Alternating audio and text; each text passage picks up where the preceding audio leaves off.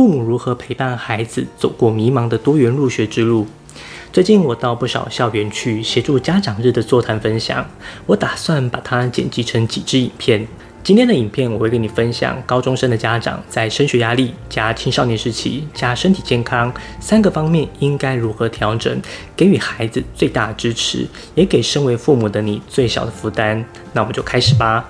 这是一个用生活实例提供专业辅导知识的频道，希望能够提供你在生活难题上的建议。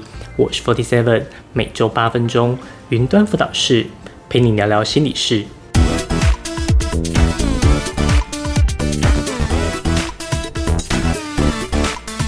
在开始前，我先跟你说一个小故事。曾经我有一个学生非常喜欢组钢弹，我们就先叫他钢弹小子吧。一直以来，他都是努力学习的学生，但国中的课业真的让他蛮辛苦的。最后是花了九牛二虎之力才直升到高中部，达到直升之格，开心吗？当然开心，但他只开心了一天，因为高中课业更难，不管他再怎么努力，始终都在校牌后半段徘徊。这时候遇到这种情况，四七老师会建议你：高中课业虽然很难，但你千万不要放弃，持续保持学习，不要有负面情绪。这种努力得不到回报的情况，只要久了就会习惯了。高中课业真的不是这么简单，努力就一定会有回报这道理，在高中课业不一定是真的。我们先不论个人资质高低，你努力读书，别人也努力，凭什么人家就一定会考输你？所谓成绩排名这件事，你往前就一定会挤下其他人。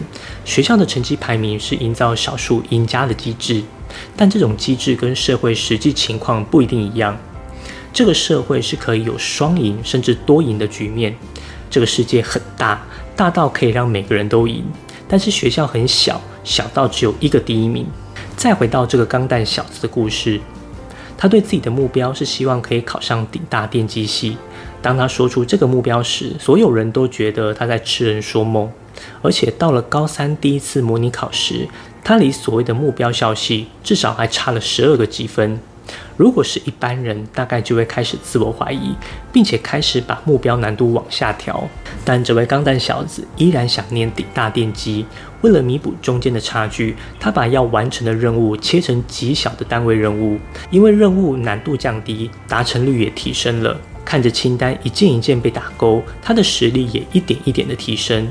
已经高三了，这样来得及吗？我们的钢蛋小子根本没想这件事，他就是持续的完成这些小任务。学习的成长与财富的成长是同样的道理，都会呈现复利效应。有投资股票的父母都知道，最难的就是第一桶金。只要度过前期的超慢进度，后期就会迎来指数性的增长。学习也是如此。前面在打基础，所以进步的幅度很缓慢。有人要花一个月，有人要花一年。我们的钢蛋小子大概花了两年又两个月，但最后他迎来学习上的爆发。他说他高中考最好一次的考试是落在学测当天，他的学测成绩一共进步了一百五十八名。你以为他的故事就这样结束了吗？后来，他去念了另一家底大电机，之后还跟他的同学一起创业，研发了一款球形马达。后来，这颗马达被伊隆马斯克的公司买走，现在在 Space X 的火箭上。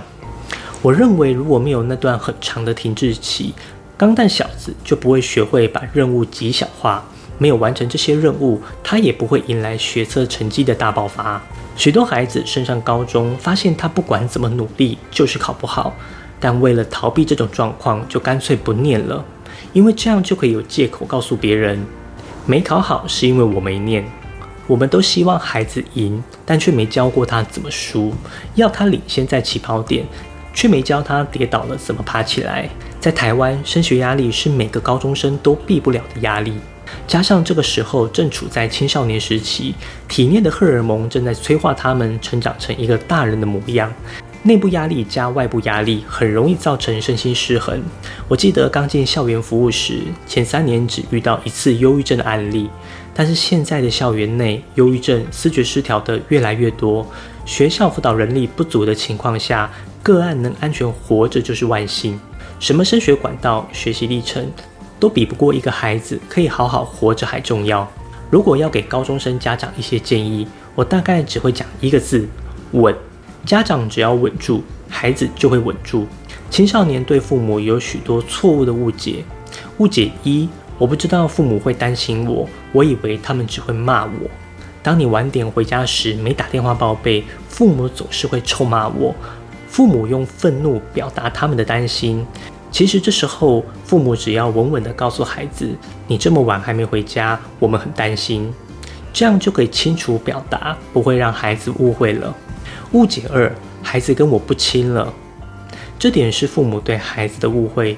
小时候我跟孩子无话不谈，但上了国高中后，孩子回到家都直接进房间。我开始不了解我的孩子了。这个时期的孩子需要一些空间跟隐私。学校已经占据了太长的时间，回到家进入房间，可能是一个喘息的小天地。单纯的不想讲话是有可能的。活泼外向、勇敢发言是这个社会的偏好，但内向者真的一点优势都没有吗？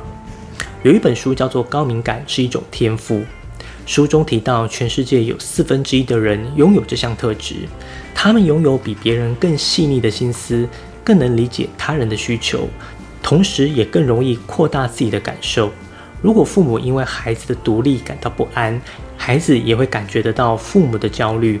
父母可以很稳定的告诉孩子：“你不想讲话没关系，但有任何需要都可以找我，我们随时都在。”误解三：父母都不了解我。不想跟父母讲话的原因，可能是来自于过去不好的经验，例如曾经想争取某个玩具，想去朋友家过夜。甚至想读自己喜欢的科系，但经常得到否决的答案，孩子自然也不想再浪费时间了。已经是高中生了，他们都会有自己的想法，也知道是非对错，但为何还是想要这么做？父母可以稳稳地问一句：“为什么呢？”听完后帮他总结，让孩子自己做决定，让孩子自己负责。我想就可以为你们开启聊天视窗，不再封锁彼此了。我本来还想再多补充一些升学上的资讯，但讲着讲着时间就超过了。看来家长座谈会的这个影片可以做成一系列。如果你是高中生的父母，你可以到下方留言告诉我你在陪伴孩子的升学之路中遇到什么问题，之后我再做一系列的内容，然后跟你预告一个消息：我最近闭关写书。打算把我对学习历程档案的理解写成一本书。这本书会从 YouTube 的经营角度切入，透过大量的案例与做法，让你写出具有个人标签的学习历程档案。目前这本书已经完成一半了。好消息是我打算把这本书的前两万字的内容免费公开给你看。如果你对这本书有兴趣，想要抢先看，你可以到下面的链接输入你的 email，我就会把两万字试阅版本寄到你的信箱，可能会在垃圾邮件。你看完后也可以回信告诉我你的感受与建议，我都会尝试优化在这本书中。如果你喜欢这部影片，希望你可以点个赞，这样演算法就会推荐更多相同类型的影片给你。你也可以发了我的个人网站，里面有许多免费的升学资讯。如果你有什么升学相关的问题，可以在下方留言，我会一一回复你。云端辅导室陪伴你生活大小事，我们下周见。